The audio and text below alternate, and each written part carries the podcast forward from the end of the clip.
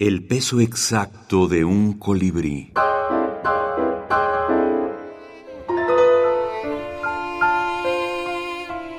Caperucita Roja en la minificción. Juan Armando Eple. Para mirarte mejor.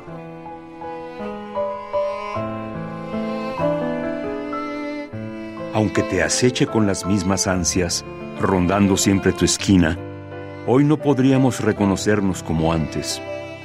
Tú ya no usas esa capita roja que causaba revuelos cuando pasabas por la feria del parque forestal hojeando libros o admirando cuadros, yo no me atrevo ni a sonreírte con esta boca desdentada.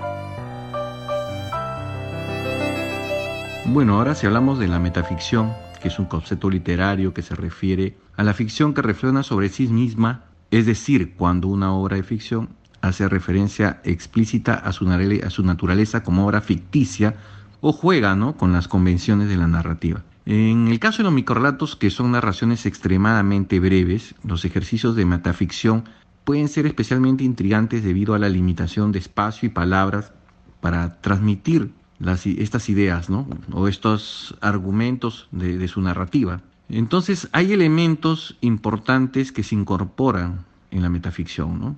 Por ejemplo, el narrador consciente Después tenemos historia dentro de historias, ¿no? Los microrelatos pueden presentar una historia dentro de otra historia, lo que lleva a los lectores a cuestionar qué parte de la narrativa es real dentro del contexto del, del microrelato. Después tenemos un tercer punto que podría ser el uso de elementos narrativos autoconscientes, ¿no? Los microrelatos pueden emplear elementos como el autor ficticio, ¿no? Personajes que son conscientes de que son personajes o incluso palabras que cobran vida propia en la historia. Después podemos tener un cuarto y último punto que es el desafío de las expectativas del lector, ¿no? Quizás por eso también calce muy bien con este género. La, metaficción. Alberto Benza González, escritor y editor peruano.